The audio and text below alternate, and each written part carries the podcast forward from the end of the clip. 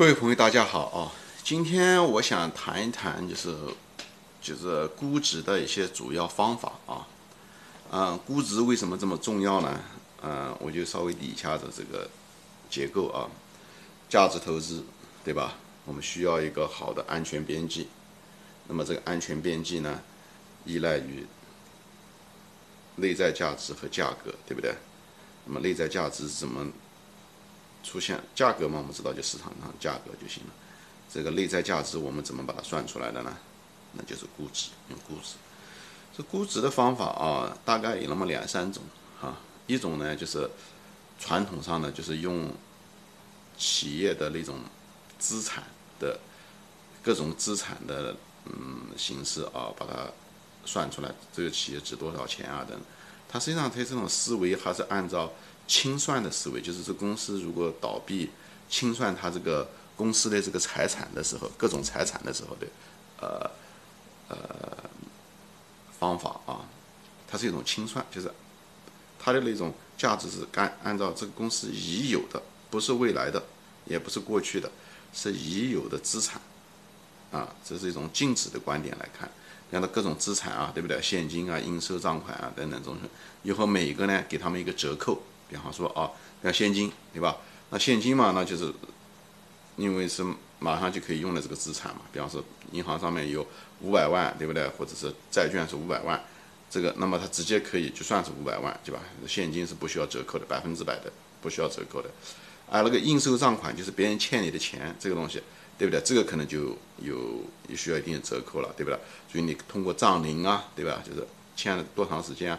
时间确定越长，越收回来的几率越少啊，对不对？它分成你多少钱是欠一年的、两年、三年，给他一个加权指数啊，哎，就把这个应收账款，比方说值嗯一百万啊，对吧？有多少值多少多少，哪一年啊，把它把它加在一起，一个给他一个折扣，以后加在一起，那可能应收账款一百万，可能算了最后可能只是五十万，对吧？这这也算是一个。那么比方说存货，存货取决于这个企业的这个特点了，这个。到底是什么样的行业，对不对？有些存货贬值的比较厉害，像什么农产品啊、鱼啊这些东西呢，除非是干货啊，还有它它也有过期。呃，那像电子产品更新换代也很快啊，这些东西它可能就是折价折的挺厉害的啊。那可能嗯一百万的这个存货，可能也可能只能拿个十万块啊，就是只能清算价格可能只能十万块，对，这也算。还有一些固定资产，什么厂房啊这些东西啊，嗯，设备啊这些东西可能就更不值钱了。特别是那些加工业更新换代本身就很快，对不对？而且又用了多少年，所以这个固定资产折扣也很厉害。嗯，当然了，那个地可能呃没有太多折扣啊，地也许还涨价啊，呃，土地价格。那像一些无形资产，无形资产取决于这无形资产是不是还有价值啊？有些东西的品牌它很可能还是有价值的，像那个我印象中好像天津狗不理包子，那个当时拍卖的时候，人们人们其实就是那个企业一直赔钱，但是就是因为它的品牌，健力宝也是，嗯，就这些东西，嗯。但有些那个无形资产就是垃圾啊，它纯粹是。呃，当时人们为了做账用的这些无形资产，很大多数都没有什么，呃，还有一些什么专利啊这些东西啊，啊，取决于，所以呢，这个无形资产取决于公司，取决于嗯，individual 公司啊，你也可以给他折个价，这个就不好说了啊。还有一些什么商誉啊，商誉就是英文叫 goodwill，你那个溢价就是你买了人家公司以后的溢价，这个也商商誉基本上没有价值，没有任何价值，还有一些代摊费用。那些东西都没有价值，因为钱都已经花过了。你那个只是在账在会计的只有会计的意义，但是在资产上面其实没有意义，它只是把它记在资产上。所以你把这各种资产给它不同各样的折扣，把它加在一起，这就是它的那个内在价值，这是它的清算价值。所以呢，这是这个方法比较传统的方法，但这种传统方法越来越不大实用了啊。什么原因呢？就是因为。现在的这个世世界上面，大多数企业啊都是，呃，轻资产企业，啊，没有那么多存货，没有那么多固定资产那些东西，所以，呃，企业往往是轻资产。轻资产的意思就是说，它资产的，呃，表面上看上去并不多，但是它挣钱的能力很强。所以呢，用这种资产的形式来清算这个企业的价值，其实没有什么意意义。比方说，就像一个餐馆一样的，他这餐馆多把多少椅子、多少桌子，其实花值不了多少钱，但这餐馆很可能是个很值钱的。那什么原因呢？他饭菜做得好，他厨师的手艺好，他口碑好，这些东西都是无形的，都都不在资产负债表上的，但是很赚钱啊。那那企业的内在价值当然很高了。所以呢，这就引申到第二个呃估值的方法啊，就是所谓的就是以盈利能力，就是未来的盈利能力。前面是已有的资产，对吧？嗯，为资产型的估值方法。第二个是以未来的现金流、未来挣钱的能力把它加在一起算的。比方说，我我买这家呃餐馆也好，发廊也好啊，就是你要你要说这个公司。值多少钱？那你要得肯定要把它看它这个每年能挣多少钱啊，现金流，以后你再算，我看是不是每年还可以再增加，以后把它加在一起算。OK，未来，比方说我想八年回把成本收回来，对不对？那么我投了这么多钱，我们我们花了一百万，那么我能不能把它收回来，对不对？这个就是就就是很朴实的一个概念，就怎么样的能把我的原始成本收回来，就是能让我的钱翻一倍。对吧？我投了一百万，我希望，呃，十年以后，八年以后，我这这中间我能挣一百万块钱。当然，这个东西要折扣了，呃，未来的，呃，一百万跟现在的一百万，那是不一样的，所以它是有一个这个通货膨胀率，这这个就是细节了，就是通过现未来现金流折扣的方式，哎，把它算出来。但这个理论的一个最大的一个问题是什么呢？就是你不知道未来的这个利润。到底是多少？因为利润每年都在变化，对吧？你只能指望它。OK，我希望它每年利润在增加，它大概出估它平均增长率是多少等等这些东西。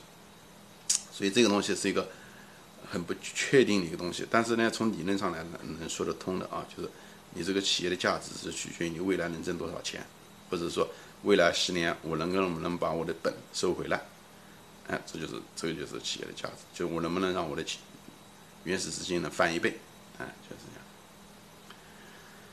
所以呢，就是人们常用的啊，就是呃指标呢，他们用的是什么？就是所谓的市盈率。市盈率是什么呢？就是现在的价格，市场上的价格除上现在的或者是未来嗯一年预估的这个利润，年利润啊。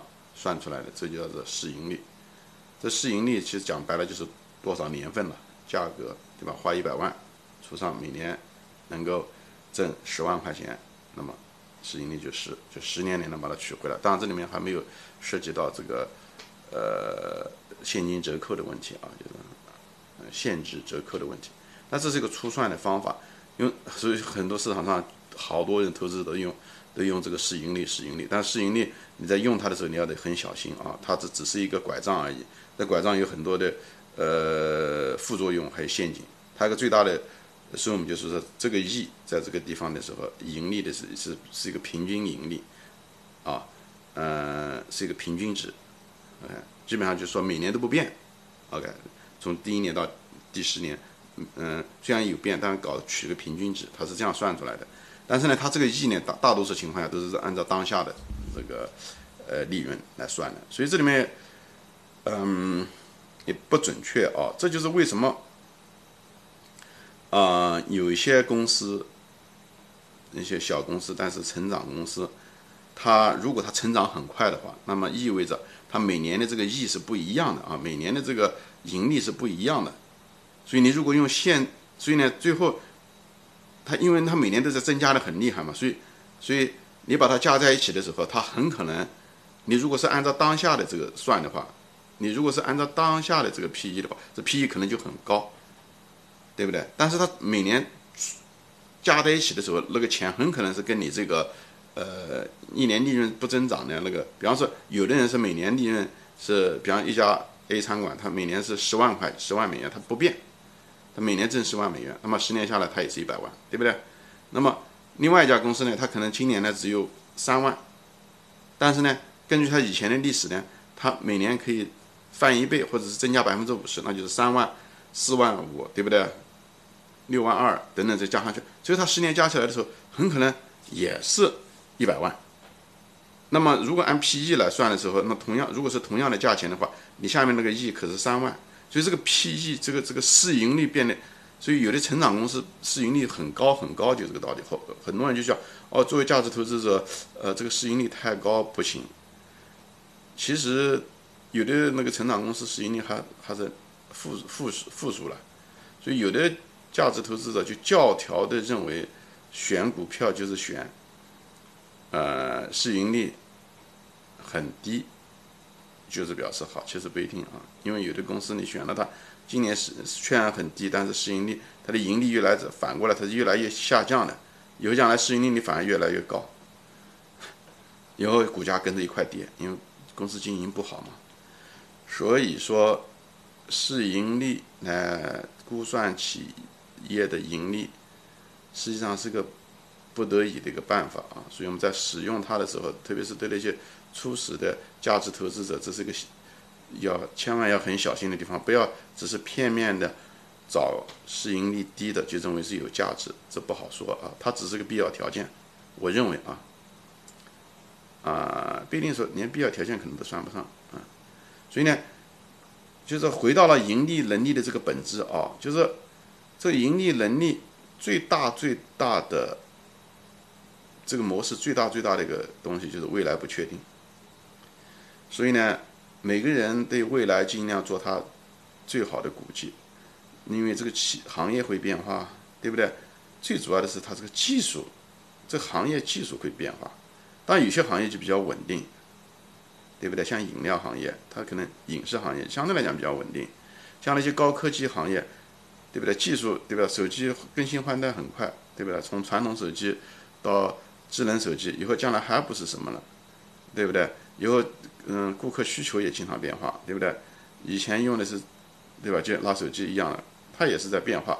所以技术本身在变化。有个家伙搞了，有个公司，对吧？你的竞争对手搞了个新的技术，更便宜，更怎么样？一下就把你给代替了，你所有的顾客都跑了。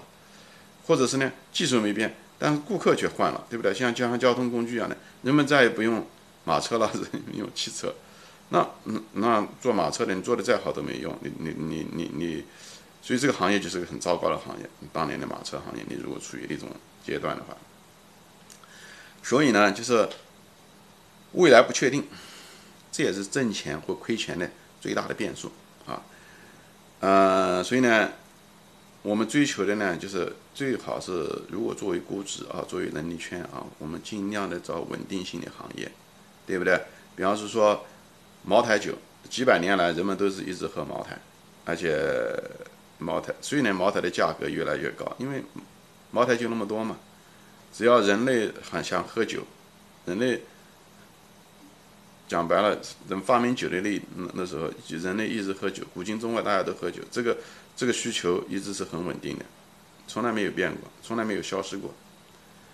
所以呢，茅台酒的稳定性一定比腾讯高。腾讯也就是最近这十年的事，但也许未来十年大家还在用这个微信之类东西，这个东西不是一朝一夕可以换掉的，对吧？